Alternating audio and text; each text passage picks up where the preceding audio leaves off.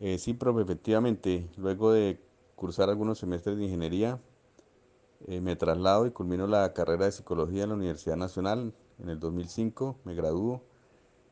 Como las disciplinas de la psicología y la pedagogía son tan cercanas, todo mi recorrido laboral ha estado muy vinculado con el sector educativo. De hecho, mi segunda práctica profesional la realicé en un proyecto de integración de estudiantes con necesidades educativas, particularmente con autismo, en Bogotá, en una institución educativa en la localidad de Los Mártires.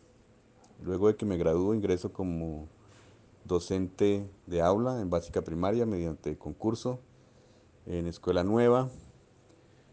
Luego como docente orientador en la institución educativa Ovidio de Corolí, en el Castillo Meta.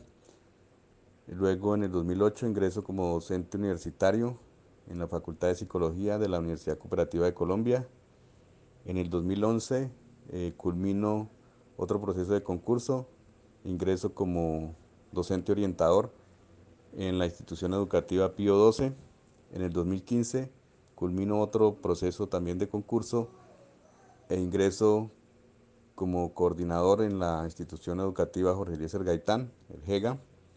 Y en el 2016, junto con la rectora Sandra Milena Ortiz Blanco y un grupo de docentes, la mayoría provenientes de una de las sedes del JEGA, iniciamos actividades en el Colegio Marco Antonio Franco, en este proyecto educativo que llevamos eh, algo más de cinco años y que ha sido para mí una de las experiencias eh, más gratificantes, más provechosas, tanto en lo personal como lo laboral.